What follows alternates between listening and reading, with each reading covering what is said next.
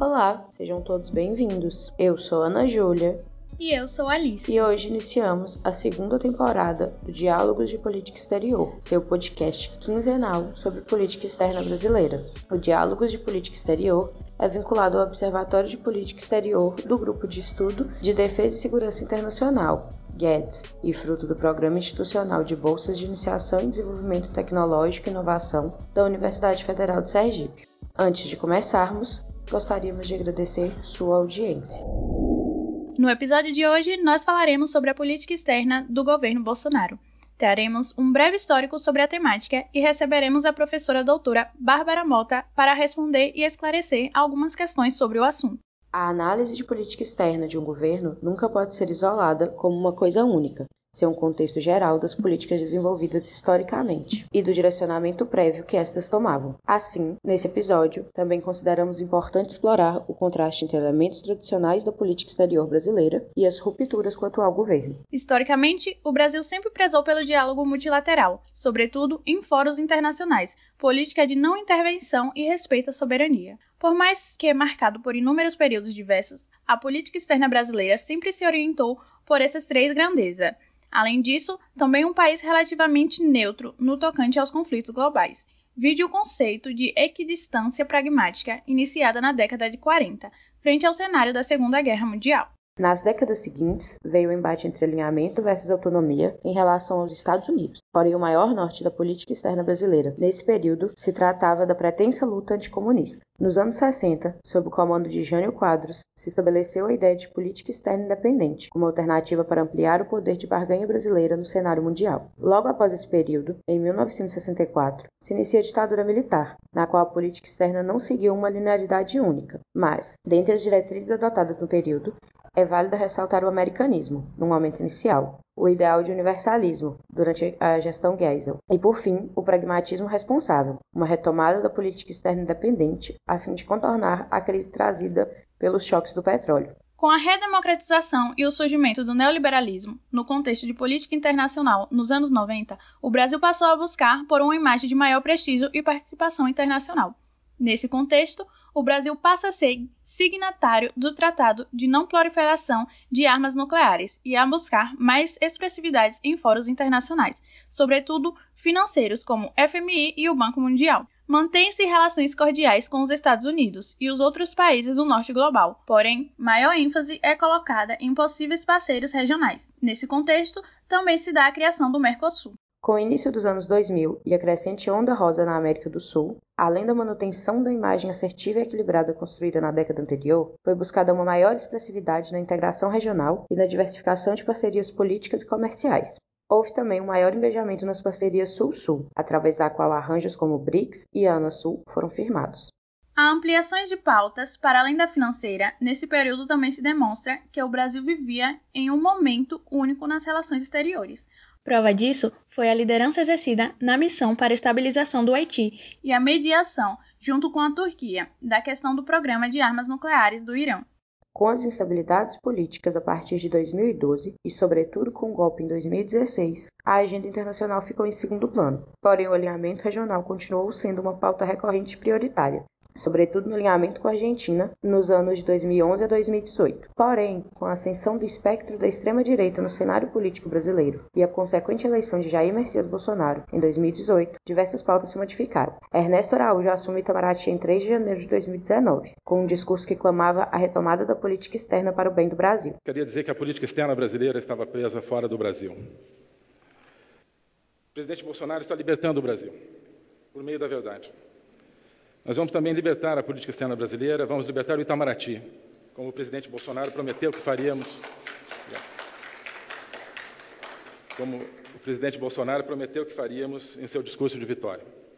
Em seu plano de governo, Bolsonaro previa um Ministério das Relações Exteriores a serviço de valores que sempre foram associados ao povo brasileiro e também que, enquanto país, deixaríamos de louvar ditaduras assassinadas e desprezar ao mesmo atacar democracias importantes, como os Estados Unidos, Israel e Itália, além de prever ênfase em acordos e relações bilaterais. Sobre a gestão de Ernesto Araújo, a política externa do Brasil se direcionou a uma perspectiva olavista, com agentes conservadores tecendo crítica ao establishment político. As pautas tradicionais, quando não abandonadas, passaram a ser reformuladas a fim de entender a agenda de direita. A exemplo, podemos citar a permanência do Brasil no Conselho de Direitos Humanos na Organização das Nações Unidas, permanência essa que contrariou as promessas de campanha de Jair Bolsonaro. Porém, em seu discurso às Nações Unidas, a ministra Damares Alves deixou claro o novo direcionamento das políticas de direitos humanos brasileira. A nova pasta tem competências ampliadas e estrutura unificada, o que permitirá desenvolver políticas públicas abrangentes em direitos humanos. Defenderemos tenazmente o pleno exercício por todos do direito à vida desde a concepção e a segurança da pessoa, em linha com a Declaração Universal dos Direitos Humanos e o Pacto Internacional de Direitos Civis e Políticos, bem como, no âmbito regional, com o Pacto de São José da Costa Rica. Em todas nossas ações, a Constituição Federal do Brasil será nosso guia, nosso norte, nosso mapa. As percepções antiglobalista e a ideia de nacionalismo sempre permaneceram todos os discursos de Jair Bolsonaro e seus representantes. Esse ideário, ligado à admiração aberta a países do norte global, deram um tom de abandono às políticas de integração regional, sobretudo sul-americana. Bolsonaro chega a declarar no início do governo que a aproximação política com Trump levaria o Brasil cada vez mais perto dos nossos Estados Unidos. Essa pretensa aproximação com os países do norte global demonstra uma tentativa de abandono do status de país em desenvolvimento e se colocando enquanto potência mundial. Porém, iniciativas ideológicas geraram fricções com diversos países, a exemplo do abandono das pautas ambientais e de questões progressistas, como os direitos de saúde e reprodutivos. A partir de 2020, com o início da pandemia global de Covid-19, diversas deficiências da política externa foram descortinadas, a inabilidade de condução interna e externa durante a pandemia, o atraso na compra de vacinas e as diversas falas problemáticas por parte de agentes oficiais do governo deflagraram uma crise política que resultou na troca de dirigentes do Ministério de Relações Exteriores. Assim encerrou-se a gestão de Ernesto Araújo e, em seu lugar, assumiu Carlos França em 29 de março de 2021. Em seu discurso de posse, ele assume um tom mais conciliatório com outros espectros políticos, menos nacionalista e alarmista que seu antecessor, assumindo compromisso com o combate imediato à pandemia, a crise econômica e com um desenvolvimento sustentável. O momento é de urgências e o presidente Bolsonaro instruiu-me a enfrentá-las. Essa é a nossa missão mais imediata. Sublinho aqui três delas: a urgência no campo da saúde, a urgência da economia e a urgência do desenvolvimento sustentável. A primeira urgência é o combate à pandemia da Covid-19. Sabemos todos que essa é tarefa que extrapola uma visão unicamente de governo e que no governo compete também ao Itamaraty em conjunto com o Ministério da Saúde. As missões diplomáticas e consulados do Brasil no exterior estarão cada vez mais engajados numa verdadeira diplomacia da saúde. O discurso, porém, não se traduziu em práticas e o impacto da mudança foi muito mais moral do que efetivo tendo em vista que as políticas exercidas continuaram extrativamente as mesmas. Apenas com um tom mais comedido, pelo cenário em que se desenrolavam as relações. O mundo inteiro dando os primeiros passos contra a crise pós-Covid-19, o afastamento estadunidense em função da eleição de Joe Biden e a aprovação interna do governo caindo vertiginosamente. Assim se desenhou o cenário pré-eleitoral no âmbito das relações exteriores brasileiras, que culminou na terceira reeleição do presidente Lula. Para conversar com a gente sobre a política externa do governo Bolsonaro, recebemos hoje a professora doutora Bárbara Vasconcelos de Carvalho Mota. A professora Bárbara é doutora e mestre pelo Programa de Pós-Graduação em Relações Internacionais Santiago Dantas e graduada em Relações Internacionais pela Universidade Federal Fluminense. Desenvolve pesquisas principalmente nas áreas de segurança internacional e política externa dos Estados Unidos. Atualmente é integrante do Grupo de Estudos em Defesa e Segurança Internacional, o GEDS, e coordenadora do Observatório de Política Exterior do Brasil, OPEB, dentro do projeto de extensão interinstitucional OPEX. Professora, mais uma vez, muito obrigada por ter aceitado nosso convite. É uma honra receber você aqui hoje. Primeiramente, gostaríamos de pedir que a senhora fizesse um balanço geral da política externa do governo Bolsonaro e de como a agenda brasileira nas relações exteriores foi conduzida ao longo dos últimos quatro anos. Bom, primeiro eu queria agradecer pelo convite. É um prazer conversar com vocês do Diálogo de Política Exterior e um prazer também poder fazer um, um certo balanço sobre a política externa do governo Bolsonaro. Eu acho que esse tema é um tema fundamental, até para que a gente pense quais são as questões mais urgentes, quais são é, talvez os principais entraves ou é, os principais desafios que o governo Lula vai enfrentar na sua próxima gestão em 2023. É, antes de fazer um balanço da política externa do governo Bolsonaro, é, eu acho interessante fazer uma elucidação inicial, que é comentar um pouco sobre quem faz, quem atua na elaboração e na condução da política externa. Quando a gente fala de política externa, a gente pode mencionar um conjunto muito amplo de atores. No nosso caso, né, no caso brasileiro, a gente pode falar do corpo diplomático, resumido, por exemplo, na figura do Itamaraty, no Ministério das Relações Exteriores. Lembrando, claro, que usualmente existem divergências entre indivíduos nessa instituição, então o Ministério das Relações Exteriores não é um monolito, ele não é completamente fechado do ponto de vista de ideias e do ponto de vista de percepções.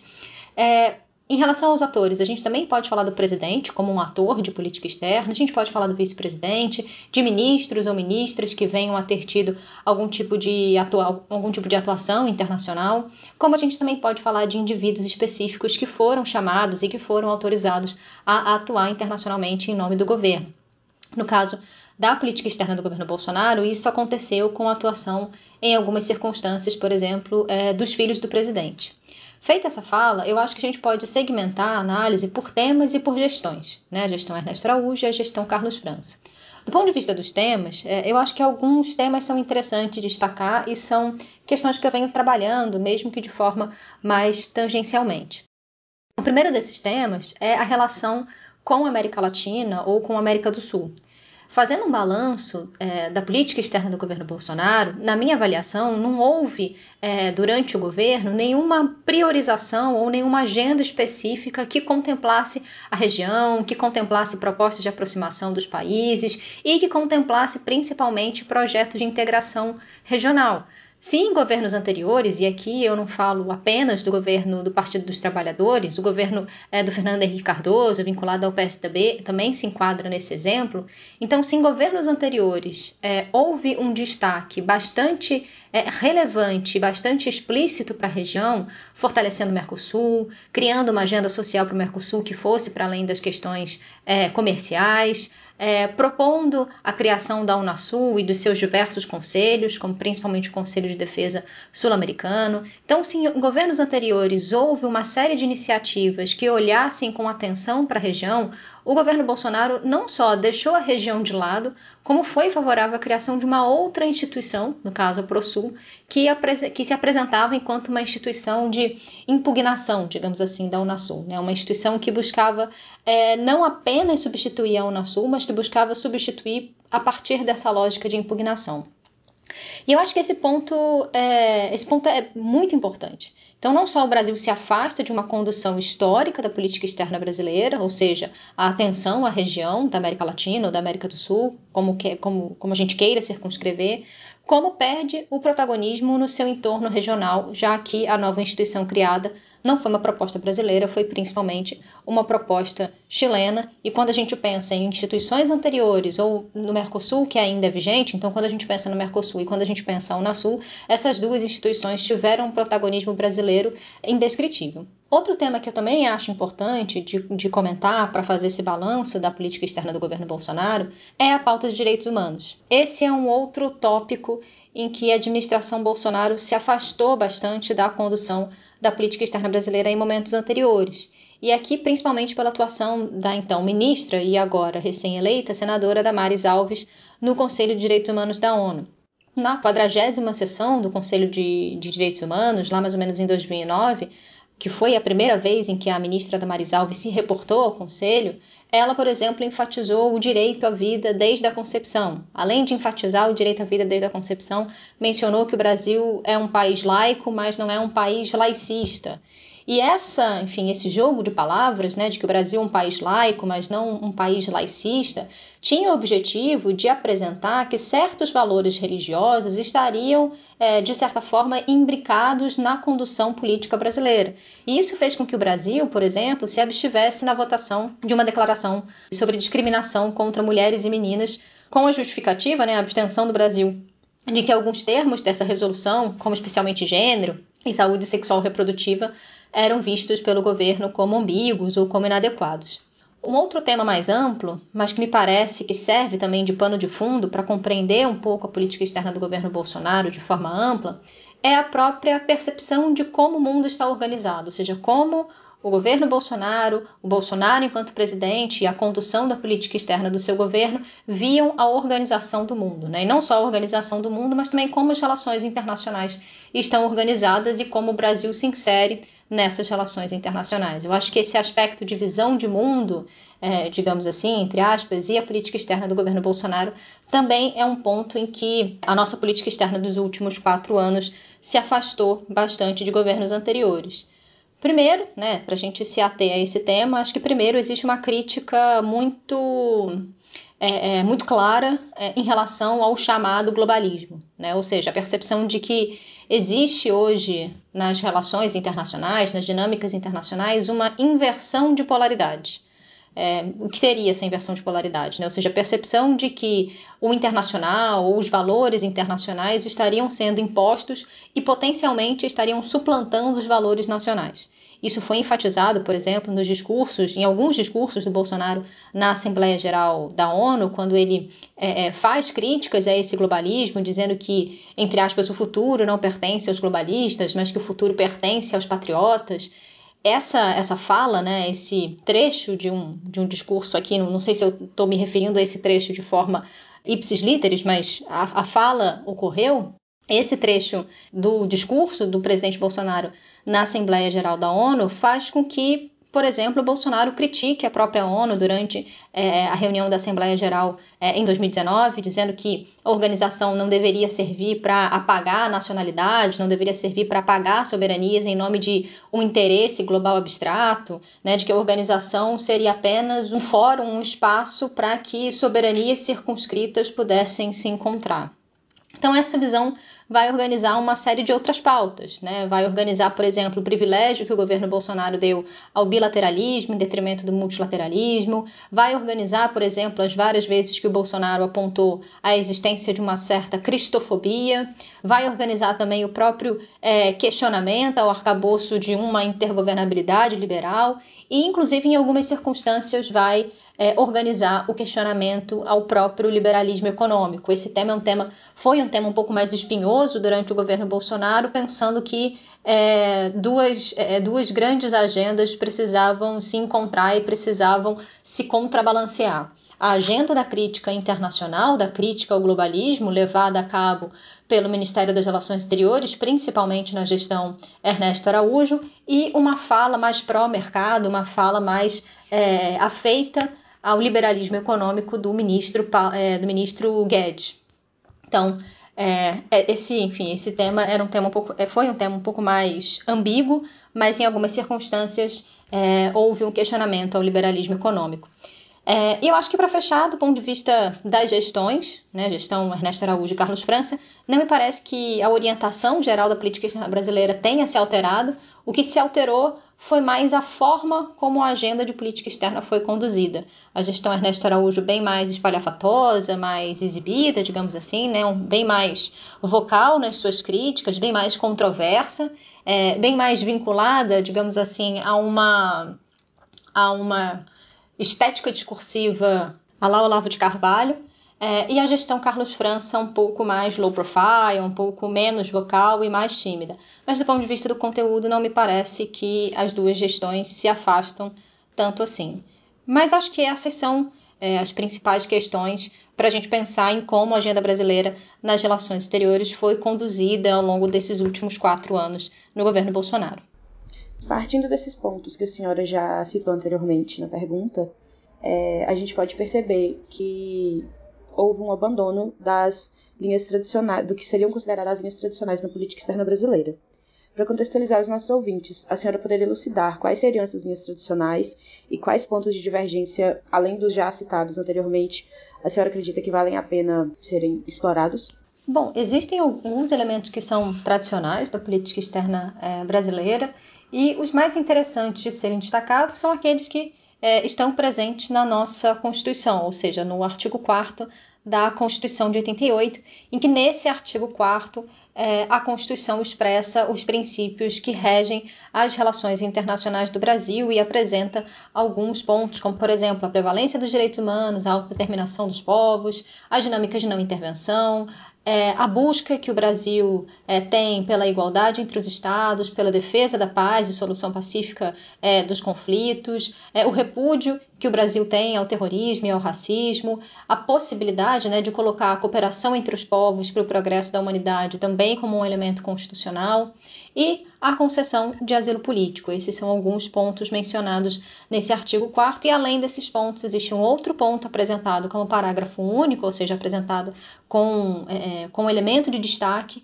que é a ideia de que o Brasil vai buscar a integração econômica, política, social é, e também cultural dos povos da América Latina, buscando a formação é, de uma comunidade latino-americana de nações. Como eu comentei na resposta é, à primeira pergunta, é, eu acho que um dos principais elementos tradicionais que foi deixado de lado foi, de fato, a integração latino-americana ou a integração sul-americana. Acho que esse é talvez o ponto mais é, incontestável, é, digamos assim, de, de, elemento que foi é, deixado é, em segundo, terceiro ou quarto plano.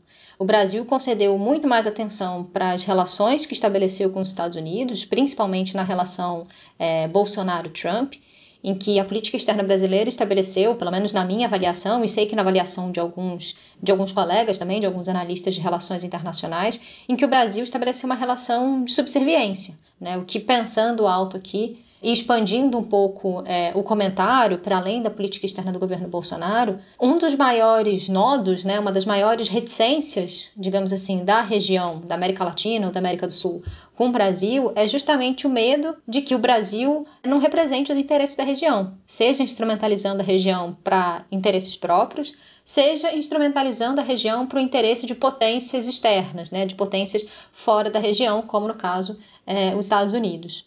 Com muito custo em momentos anteriores, em momentos passados, Brasil e Argentina conseguiram suplantar suas respectivas inimizades e o Brasil, nos últimos anos, vinha construindo uma imagem de um país que pensa políticas e que pensa arranjos institucionais da região e pensa políticas e arranjos institucionais para a região. A aproximação entre Brasil e Argentina foi fundamental para dissolver ao longo dos anos se não completamente, mas pelo menos dissolver em boa parte essa reticência que não só o nosso vizinho, mas que a região é, tem com o Brasil como um todo. E com o atual governo, né, com, com o governo Bolsonaro, a gente andou 15 casos para trás, digamos assim, nesse processo de construção de confiança, que para qualquer analista, para qualquer estudante de relações internacionais, a gente sabe o quanto esses processos de construção de confiança são demorados. Esses processos, em muitas circunstâncias, atravessam é, muitos governos, inclusive atravessam gerações. Então, essas dinâmicas de aproximação elas aconteceram desde antes de Fernando Henrique Cardoso, desde lá do final dos anos 80 até é, governo Dilma, essa dinâmica né, de priorizar a região e de buscar uma maior inserção do Brasil na América Latina e na América do Sul foi um traço que se manteve, claro que com alterações, mas que se manteve é, nesses anos. E o governo Bolsonaro recua e não só recua, mas é, extingue, digamos assim, essa vertente, esse viés da política externa brasileira que vinha se consolidando nas últimas décadas. O segundo ponto, para mim, que a política externa brasileira se afasta é, dos seus valores tradicionais é na defesa dos direitos humanos. Ainda que o atual governo argumente que a política externa brasileira estaria defendendo os direitos humanos é, e de que estaria atuando de forma bastante expressiva no Conselho de Direitos Humanos da ONU e de que direitos sexuais e reprodutivos seria, na verdade, uma deturpação da agenda de direitos humanos para justificar práticas como o aborto, na minha avaliação, essa atuação foi uma atuação bastante instrumentalizada, digamos assim, para servir a uma agenda, para servir a uma ala mais ideológica do governo, uma ala mais vinculada às pautas evangélicas, enfim, uma, uma agenda mais de contemporização desses, é, desses valores, entre aspas, ditos da família tradicional brasileira. E o último ponto é, é a defesa da paz. É, não só a defesa da paz, como solução pacífica dos conflitos. É, considerando toda a trajetória do Brasil na ONU como um país ativamente participante de missões de paz, é, recorrentemente membro não permanente do Conselho de Segurança da ONU, inclusive um dos principais pleiteadores de um assento permanente junto com o G4, né, junto com Índia, Alemanha e Japão. Inclusive, esse foi um elemento mencionado recentemente no discurso, é, no discurso pós-eleição do presidente eleito é, Lula, né, da, da, necessidade do Brasil retomar essa busca por um assento permanente no Conselho de Segurança da ONU. Então, por mais que o Brasil viesse né, se apresentando como um país bastante engajado nas pautas de defesa da paz e solução pacífica de conflitos, eu acho que o Brasil perdeu, né, o governo Bolsonaro, na sua condução de política externa, perdeu uma excelente oportunidade de auxiliar, por exemplo, de buscar auxiliar na resolução do conflito entre Rússia e Ucrânia. O Brasil, principalmente pela posição do Brasil de aliança com os BRICS, né, com a Rússia, com a Índia, com a China e com a África do Sul, o Brasil poderia se valer, não talvez não singularmente, mas poderia convocar os BRICS, convocar esses outros parceiros para que pudesse pensar em alguma dinâmica de solução do conflito conjuntamente, né? que os BRICS pudessem ser um espaço para aproximar a Rússia da Ucrânia, para aproximar a Rússia dos Estados Unidos e dos países da União Europeia e buscar alguma outra forma de, enfim, alguma, alguma outra forma de resolução de um conflito que já se arrasta por muitos meses. Sabemos que o governo Bolsonaro esboçou diversas tentativas de uma aproximação mais definitiva com os países do norte global, a exemplo, o acordo Mercosul e a União Europeia, e a tentativa de entrada para a OCDE. Desse modo, gostaríamos de saber até que ponto essas aspirações são válidas e como isso impactou aos posicionamentos do Brasil no cenário mundial. Acho que válidas são. Enfim, essas tentativas de é, do Brasil se aproximar com o norte global, seja entrando na OCDE, seja estabelecendo acordo do Mercosul com a União Europeia e até mesmo a partir de outras iniciativas, é, todas elas são válidas. Agora, em relação ao acordo Mercosul-União Europeia, eu acho que vale a pena aqui fazer uma ressalva. Esse acordo não é um acordo exclusivamente do governo Bolsonaro. Esse acordo já vinha sendo negociado há muitos anos. Para ser precisa, há exatos 20 anos. E por mais que o governo Bolsonaro tenha apresentado a assinatura do acordo como um grande feito do seu governo, é importante dizer que esse acordo foi assinado, mas ele ainda não está em vigência. Para que isso aconteça, para que o acordo assinado possa de fato estar em vigência, é necessário que ele seja aceito pelos ordenamentos internos de todos os países que compõem a União Europeia e que compõem também o Mercosul. Né? Então, esse acordo precisa ser ratificado em todos os países França, é, Espanha, enfim, todos os países da União Europeia e todos os países também do Mercosul. É, e dois dos principais entraves a essa nova fase do acordo são justamente, por um lado, a imagem do presidente Bolsonaro, é, que entrou em rusgas pessoais, por exemplo, com o presidente Emmanuel Macron, com o presidente da França, ao sugerir que a esposa do, do presidente Macron era muito feia em comparação com a primeira-dama Michelle Bolsonaro, o que foi visto como uma fala nada educada e muito longe daquilo que se espera é, do comportamento republicano de alguém que exerce o cargo é, de presidente. Então, esse é só um exemplo para ilustrar essa falta de capital político que o Bolsonaro tem em torno da sua imagem. Ele é percebido por várias, por várias lideranças políticas dos países da União Europeia como uma liderança bruta, uma liderança truculenta, uma liderança pouco polida no seu lidar com outros presidentes. E, para além disso, é, para além dessa, dessa ilustração, o segundo ponto, acho que esse segundo ponto, então, um pouco mais substantivo, ainda que em relação à imagem do, do, do presidente Bolsonaro esse ponto seja importante, porque simbolismos é, importam na política, é, mas o segundo ponto é talvez a, a falta, a inexistência de uma política de proteção para a Amazônia, né? a inexistência de iniciativas de proteção para a Amazônia e para o meio ambiente como um todo, não só para a Amazônia. Essa, essa percepção da comunidade internacional e dos países da União Europeia em se tratando do acordo Mercosul-União Europeia, de que o governo Bolsonaro não teve iniciativas de proteção é, é, voltadas para o meio ambiente e, inclusive, em muitas circunstâncias, deixou acontecer iniciativas de destruição em relação ao meio ambiente, como no fatídico caso é, da reunião em que, no vídeo vazado, é, o ministro é, Salles falava sobre a possibilidade de passar a boiada.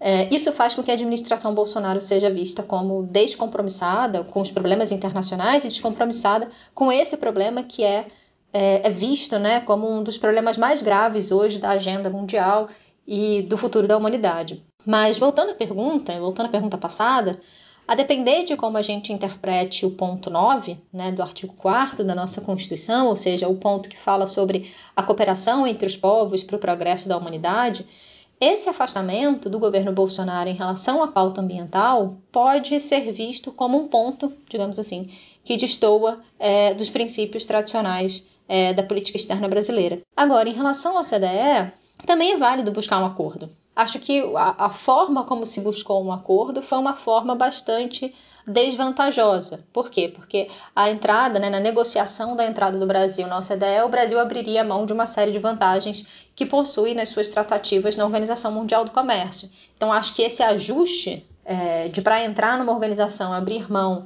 dessas, dessas vantagens na, na OMC, acho que essa, essa barganha não foi muito favorável, ainda que o Brasil não tenha de fato entrado na OCDE ainda. Só foi uma, só houve uma fala e um possível, enfim, um aceno do então presidente Trump de, é, de auxiliar o Brasil na entrada da OCDE.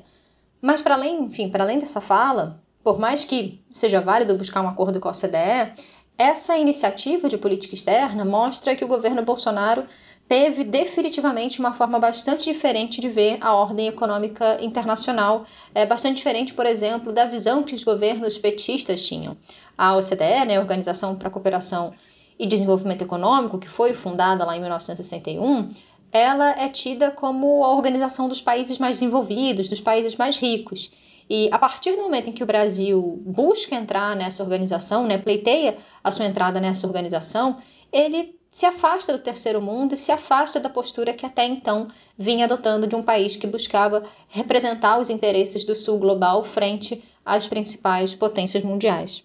Considerando o cenário atual, com a vitória do Lula, quais seriam as perspectivas do direcionamento da política externa brasileira nesse momento?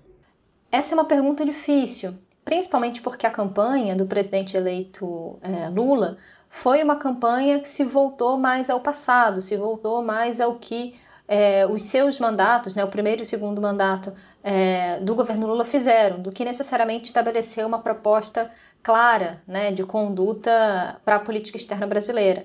Na verdade, a única vez que o tema política externa é, surgiu nos debates presidenciais é, do segundo turno, salvo engano, a única vez que esse tema apareceu foi no último debate do dia 28, que aconteceu na Rede Globo. Até então, esse tema não era um tema que tinha aparecido nos debates do segundo turno. Então eu acho que essa pergunta ela mereceria um episódio todo só para ela, mas tentando aqui fazer um sobrevoo é, e dar uma resposta mais específica para essa pergunta, se a gente tomar como base aquilo que foi feito, eu imagino que o Brasil vá buscar, por exemplo, para a região, retomar os processos de integração regional, inclusive buscando é, provavelmente resgatar a Unasul e seus respectivos conselhos, ou algum outro projeto de integração regional, que não seja necessariamente a Unasul, mas algum projeto de integração regional, eu acho que a gente pode esperar desse terceiro mandato do presidente eleito Lula.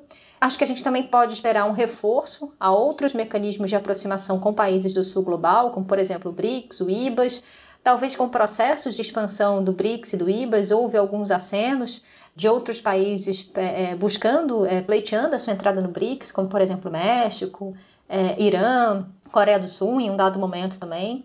Acho que a gente pode esperar é, um avanço é, nas relações econômicas do Brasil com os países africanos, pensando que a América do Sul e a África são as duas regiões em que o Brasil tem mais condições é, de exportar produtos industrializados. Então, para o Brasil, essas duas regiões são muito importantes, até do ponto de vista até do ponto de vista econômico, né, do ponto de vista de trazer elementos para que a economia volte é, a se aquecer nesse, nesse momento atual de, de saída da pandemia, é, e pensando que o Brasil é o maior país negro fora da África. Né? Então, isso foi um elemento bastante enfatizado pelo governo Lula nos seus, nos seus dois mandatos anteriores, né? trazendo elementos de aproximação e de irmandade, digamos assim, do Brasil com a África. Então, acho que essa essa relação entre Brasil e África e América do Sul e África, é, colocando o Brasil como um dos principais intermediários nessa relação atlântica, eu acho que é algo a ser esperado é, de 2023 em diante nos próximos quatro anos.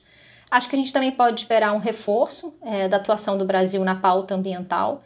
Talvez é, em, uma, em uma relação de política externa com a política interna, buscar programas de investimento para a produção de energia renovável, olhando um pouco para o cenário, né? não sei se o cenário vai se concretizar, mas pensando o papel que a Marina Silva teve na campanha do presidente eleito Lula, principalmente no segundo mandato, e pensando é, que a sua trajetória política, né, a trajetória da Marina Silva, foi uma trajetória totalmente voltada para a pauta ambiental, imagino que esse, esse elemento vai ter bastante peso nas dinâmicas políticas é, do governo Lula e aí principalmente nas dinâmicas de política externa. Recentemente, inclusive, o presidente eleito Lula foi convidado para participar da COP27, o que já demonstra, né, digamos assim, uma certa confiabilidade maior da comunidade internacional em relação não só ao presidente eleito Lula, mas em relação a esse novo governo que vai se iniciar em 2023.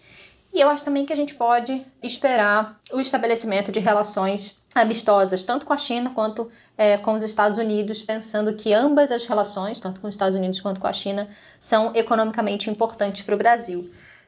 Pensando que a situação econômica brasileira e a situação econômica mundial, né, não é mais a mesma do que no início dos anos 2000, a gente não tem mais, nesse momento, o mesmo boom de commodities que a gente teve lá no, no primeiro mandato do governo Lula, né, enfim, um de commodities que atravessou os dois mandatos eu acho que a pauta econômica vai ser uma das principais preocupações para a política externa brasileira. Né? Pensar a política externa brasileira como motor para melhorar as relações comerciais e para melhorar as condições econômicas internas talvez seja, é, além desses outros elementos, talvez seja o elemento mais urgente, digamos assim, porque é o principal elemento que vai trazer condições para o governo para que o governo avance em outras pautas que colocou como pautas de campanha e que são pautas tradicionalmente bastante caras ao governo Lula, como, por exemplo, pautas como diminuição da desigualdade social, aumento do salário mínimo, é, captação de recursos para investimento na educação. É, então, acho que a pauta econômica é, vai ser uma das muitas pautas é, de se esperar, né, como pautas importantes para a política externa, mas talvez seja a pauta mais urgente. Professora, gostaria de reiterar mais uma vez nosso agradecimento pela senhora ter aceitado participar desse primeiro episódio da segunda temporada de Diálogos da Política Exterior nosso tempo aqui, infelizmente, é limitado, mas a gente sabe que o tema da política externa brasileira é extremamente amplo. Então, esse recorte que a gente escolheu frente ao cenário eleitoral, acredito que seja também extremamente pertinente, sobretudo para tomada de consciência do quanto a política externa impacta a política interna do país e essa, por sua vez, impacta a vida do cidadão comum. Eu que agradeço é, a equipe do Diálogo de Política Exterior pelo convite, me colocou, Ana, um tema é, bastante amplo, mas um tema extremamente interessante, cada vez mais importante para a sociedade brasileira. E eu acho que construir essa imagem na sociedade brasileira de que política externa é um tema que afeta o cotidiano, que afeta o dia a dia de todos nós, é, enfim, é algo que precisa ser estabelecido. É, e essa iniciativa do diálogo de política exterior, eu acho que contribui muito para esse projeto, né? para o projeto de, enfim, de é, de conscientização, se eu posso colocar assim, da sociedade brasileira como um todo. Então é isso, chegamos ao fim de mais um Diálogos da Política Exterior. Esperamos que tenha gostado. Não deixe de conferir a descrição do episódio. Lá você poderá encontrar, além das indicações destacadas aqui, outros produtos e redes do OPEX, além de links do Instagram, Twitter e inscrição para os informes semanais. Até a próxima!